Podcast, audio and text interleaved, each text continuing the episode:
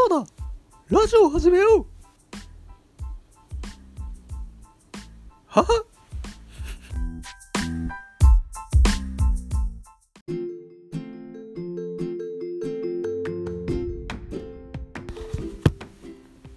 はいどうも。沢口です。第100何回だっけ？ちょっと後で確認しますね。うんまあラジオ始めを撮っていきたいと思います。えー、今僕はあ今、朝の5時22分です。ね今オールで課題をやってやってるって言ってもなんかもうなんか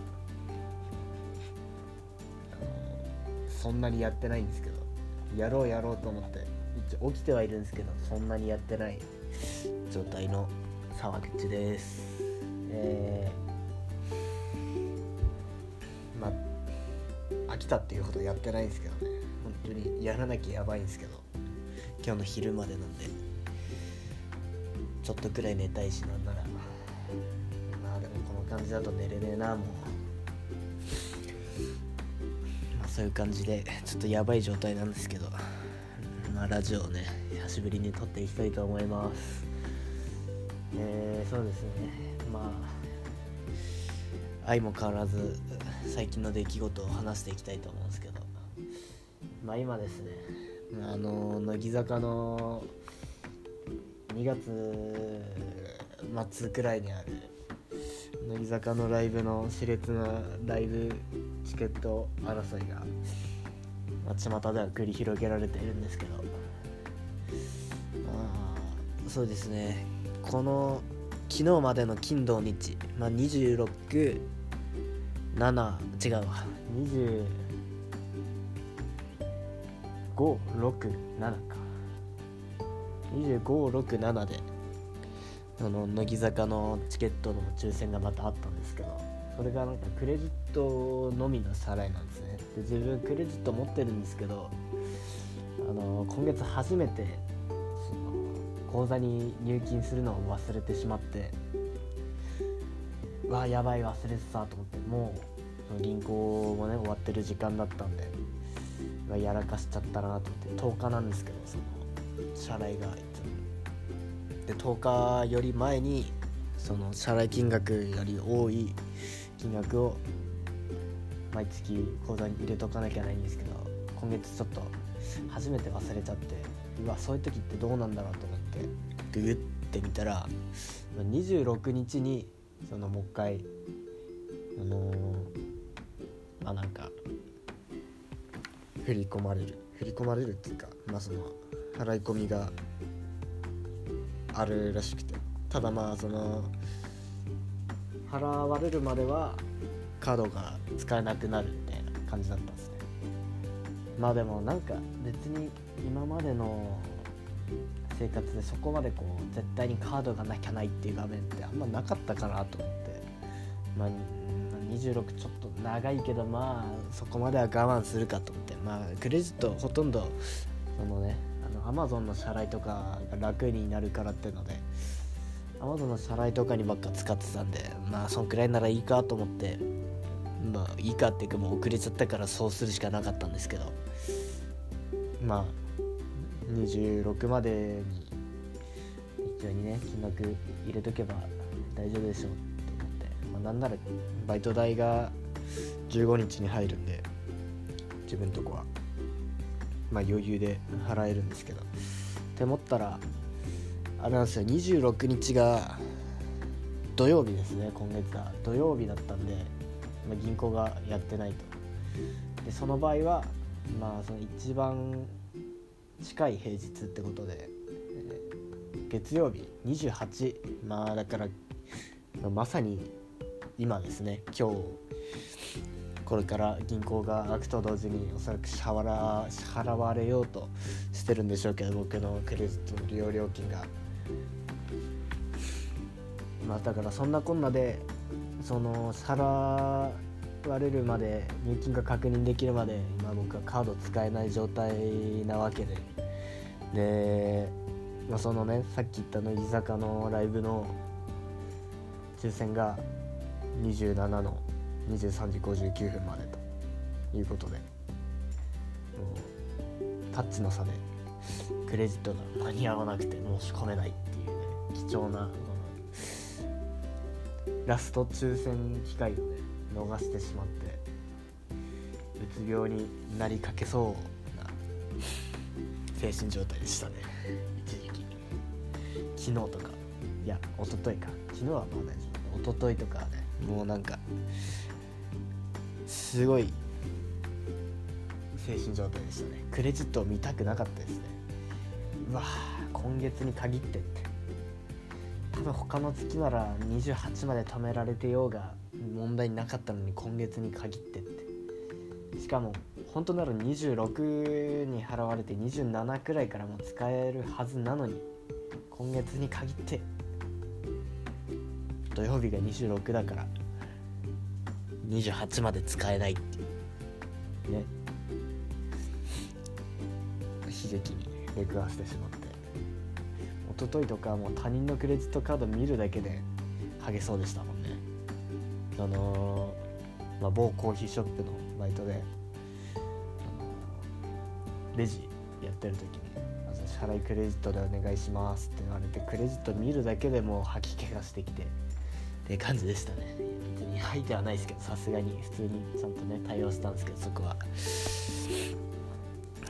いやもうあとは一般の先着の販売で勝ち取るしかないですね。なんとかまあここでねガチ勢っぷりを存分に発揮して西原を大阪に連れて行きたいと思います。っていう感じですね。とりあえずはライブのチケットに関しては。そういう感じですね。あとまあ最近あったでかい出来事。でかいっていうかちょまあ、ちょっとした出来事としては。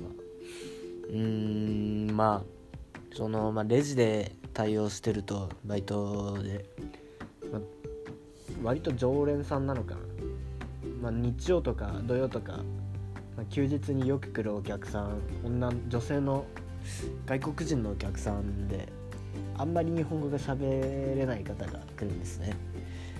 なんでこっちもあのたどたどしい英語でホットアイスみたいな。本当に簡単な英語でなんとか対応するんですけど、まあ、すごいでもいい人なんでめちゃくちゃ優しい人なんで。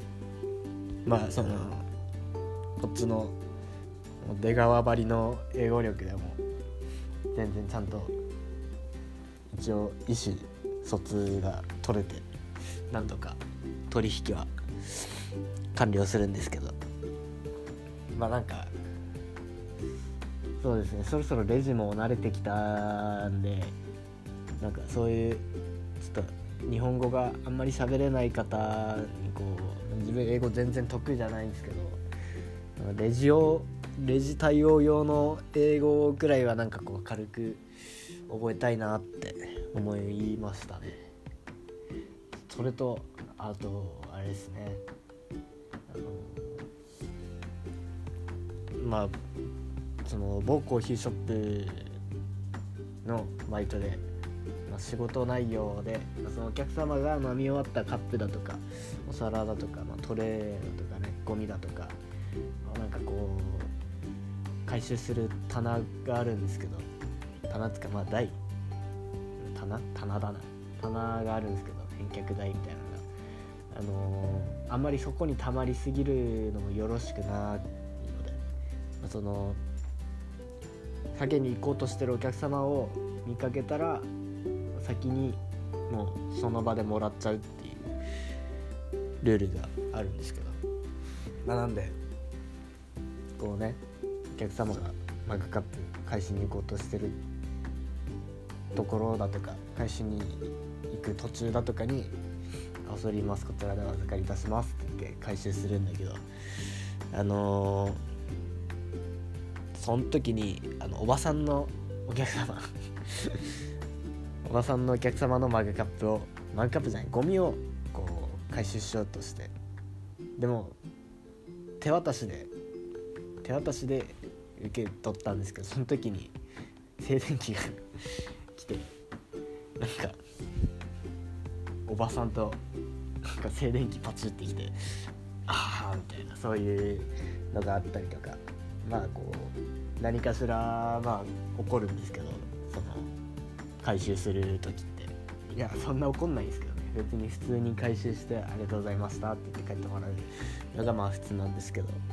なんかおばさんと静電気が通じてちょっと気まずくなったっていう出来事がこの前はあったんですけどちょっとそれを超えてくる出来事が一昨日実はありまして。あの、まあ、20代かな。20代の女性のお客様で。でなんか、まあ、マグカップ返しに行く途中だったんでこちらでお預かりいたしますって言ってマグカップ回収してでまあそのストローの袋？ストローじゃねえな。まああれか。あのポーションの、まあ、カラーだとか。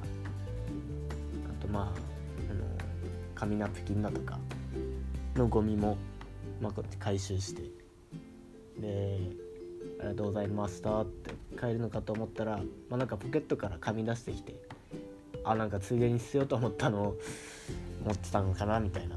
あの店で出してるゴミではないんですけどまあなんかついでに、まあ、ゴミ箱捨てるとこあるしまあ捨てようと思ってたやつ捨ててもらおうと思ったのかなと思って。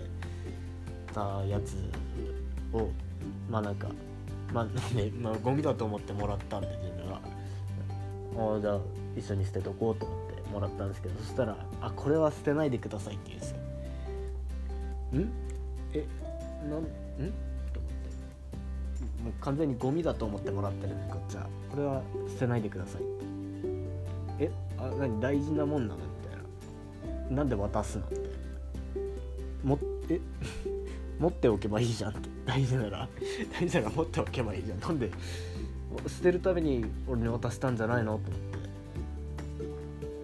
て。なんかあれ？あれ？って思ったんですけどまあ一応まあ、テンパりながら「あはいわかりました」あ「わかりました」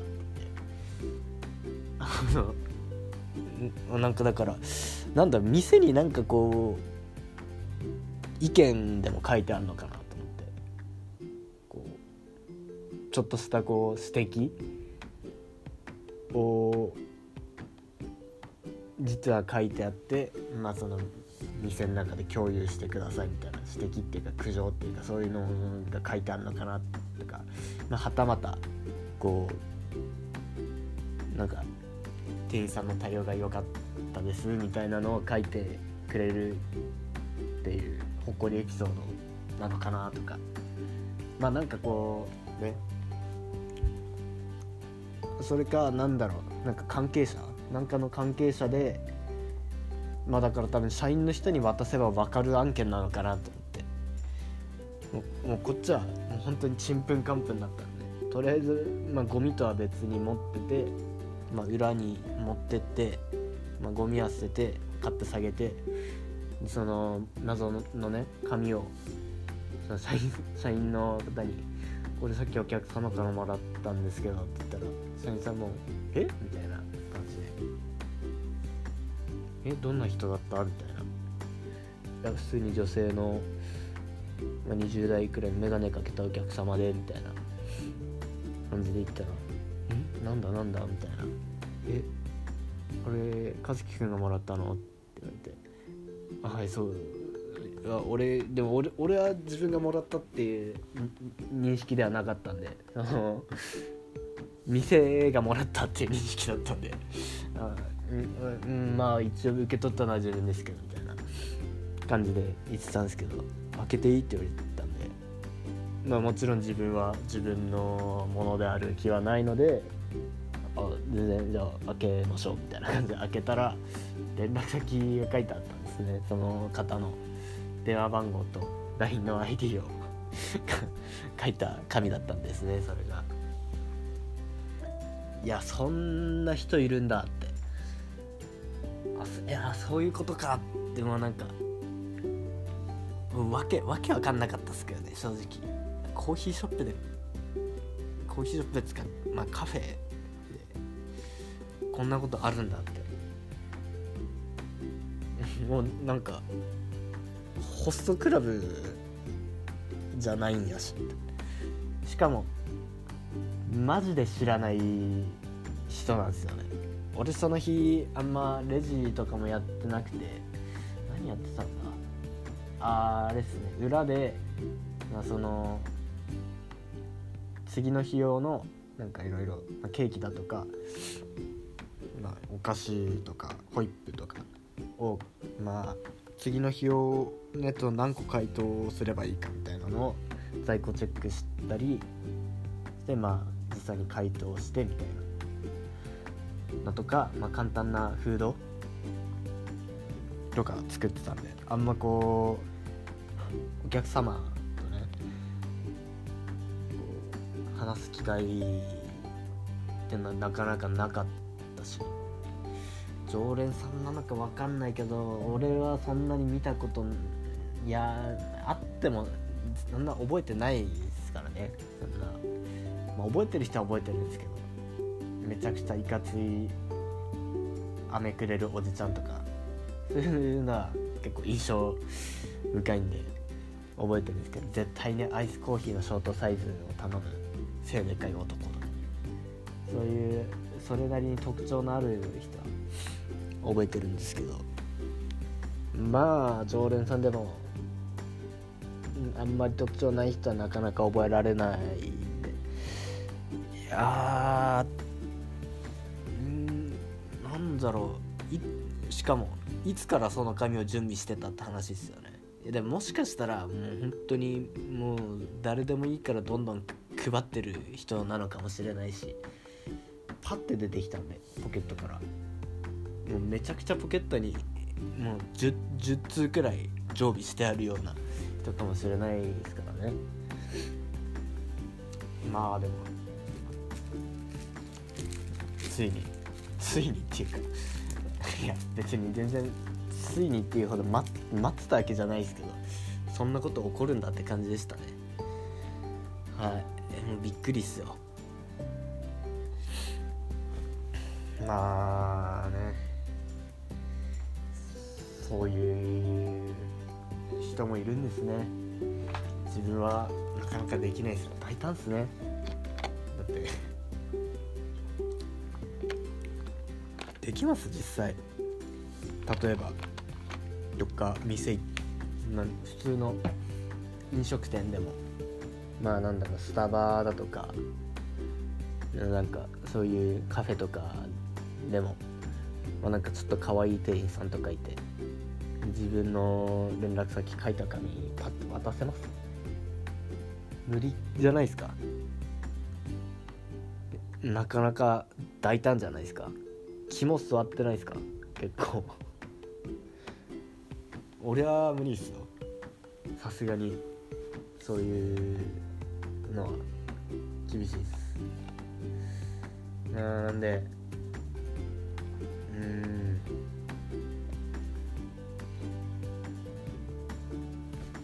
まあね。なんでまあ趣旨は変わってくるんですけど、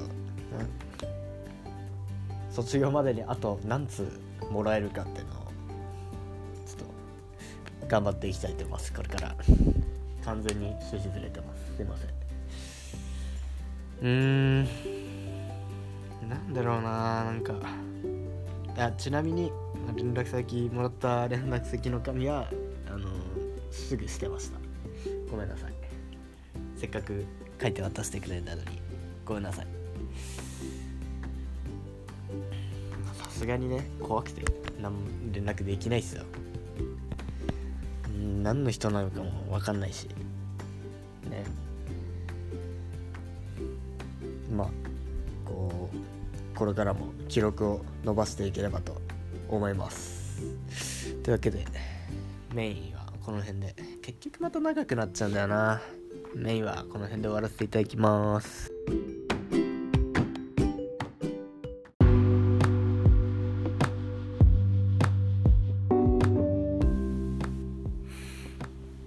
それではエンディングの方撮っていきたいと思います、えーこちら100第139回ですね。今回は。タイトルどうしよっかな。まあタイトルどうしよっかななんてここで言ってるとねまたエンディングも長くなっちゃうんで。エンディングはねサクッと終わらせていきたいと思います。エンディング何話そうかなって考えてたんですけどこの前西原くんと遊んだんですね。ま、西原くんっていうのはこのラジオおなじみの恭平くんですけど、まあ、最近サボりがちですけどね最近っていうか結構もう結構もう結構サボりがち。いやでもこの前あげてたか。いやまあサボりがちの元からサボりがちの恭平くんなんですけど俺は恭平くんって呼んでない。なんか西原って呼んでるんで、ね、恭平くんっていうのはちょっと気持ち悪いですけどね。西原とねこの前遊んで東京の六本木に行ってきたんですね、えー、まあ何しに行ったかっていうとまあ乃木坂のなんか展示会みたいな。あの今までのこのジャケ写のオフショットだとか今までのなんやかんやの衣装だとかあとはまあライブ映像だとかまあなんやかんやを展示してるやつがあったんでまあそれをねこう見に行って内容はねすごいめちゃくちゃ良かったっすよ。あれは。マジで行ったかやったし、ま、グッズもいいの買えたし本当にいい感じのやつだったんですけど。でその後に、まあ、ご飯食べようっつってめちゃくちゃ腹減ったからまだ5時くらいだったんですけど。あまあ6時くらいか。6時前くらいだったんですけど夕方の。もうもう耐えらんないからご飯食おうっつって。どこがいいかなって探してたんですけど。もうなんか結局焼肉屋を見つけちゃったらもう焼肉を食べたいってなっちゃって。もうそしたらもう焼肉以外考えらんないなって。お金かかるけどまあ今日はもうしょうがないって。焼肉屋を見つけちゃったからしょうがないって言って。でなんだっけな坂の途中だったっけな？坂の途中っていうあのー、六本木の六本木駅のすぐ近くの芋洗坂の入り口芋洗坂のねすぐもう下る下り始めるすぐのとこにある坂の途中っていう全然途中ちゃうやんっていう焼肉屋があったんですけどそこが4300円。でお肉食べ放題のアルコール飲み放題でやあ安いなと思って。いやまあなんだろう。普通だって焼肉屋でアルコール飲み放題したら5000円くらいいっちゃうじゃないですか。まあ焼肉の食べ放題が3000円くらいで。でまあアルコール3000円ちょいか。3000円ちょいでアルコール飲み放題がまあ1500とか800とかでまあで税込みなんだかんだって5000円くらいいっちゃうじゃないですか。焼肉屋で飲もうとすると焼肉食べながら。けど税込みで4300円なんですよ。めちゃくちゃ安くないですかこれ。しかもなぜか焼肉とソフトドリンク飲み放題で4000円なんで300円しか変わんないですね。大体そういうとこのアルコール飲み放題とソフトドリンク飲み放題って結構1000円くらい変わったりするんですと思うんですけど300円しか変わんなくてめちゃくちゃいいやんっつって、まあ、その4300円でお肉も食べれてお酒も飲めるコースで入って。で、まあ、中入ったらいろいろ有名人のサインとかもいっぱいあってあんま知ってる人のはなかったですけど。これ言っちゃ怒られちゃうかもしれないですけどね。あんま知ってる人のはなかったんですけど。いやまあでも東京の店なんてそんなもんなんかなまあでもなんだろう。肉がちゃんと美味しかったっすね。あのなんだろう。チェーンのもちろんチェーンの焼肉でも全然ね庶民の下なんであの全然あ美味しい美味しいっつってバクバク食ってられるんですけどそこのはマジで美味しかったっすね。肉肉も、まあ、しかも酒も結構ちゃんと生まで飲めるんで。結構安い飲み放題だと生飲めないみたいなとこあるじゃないですか。生ちゃんと出るんですよ。プレモル神谷は。美味しかったっすね。でまあ網もなんかすごい頻繁に変えてくれるし。まあ難点といえばめちゃくちゃ火力が強かったってことですね。何ここめ一瞬で肉焼けるじゃんみたいな。焼肉屋って結構その焼きながらって食べてみたいな感じじゃないですか。一瞬で焼けちゃうんでもう食べる時に焼かないと焦げちゃうんですよ。こう焼きながら食べてるともうすぐ焦げちゃうんで。そこがまあ衝撃でしたね。衝撃的な火力の強さ。うわここめちゃくちゃ火力強いじゃんみたいな言いながらずっと焼いてたんですけど最後にその火切ろうとして見たらまだめちゃくちゃ強いじゃんって言ってた状態で、まあ、中火よりやや上みたいな中火よりやや上くらいのメモリになってて。いやこう どんだけ強くなるねんって。炭火焼きをセルフでできるんか。肉を炭にして炭火焼きができるんかっていう。感じでしたね。はい。ごめんなさい。じゃあね。エンディングもこの辺で。失礼いたします。またね何かあったら撮りますよ。いやしばらく何もないかな多分。しばらくはこうね粛々とバイトをしてお金を稼ぐ日々になりそうな予感がしますが、まあ、また何かあったら撮りたいと思います。ありがとうございました。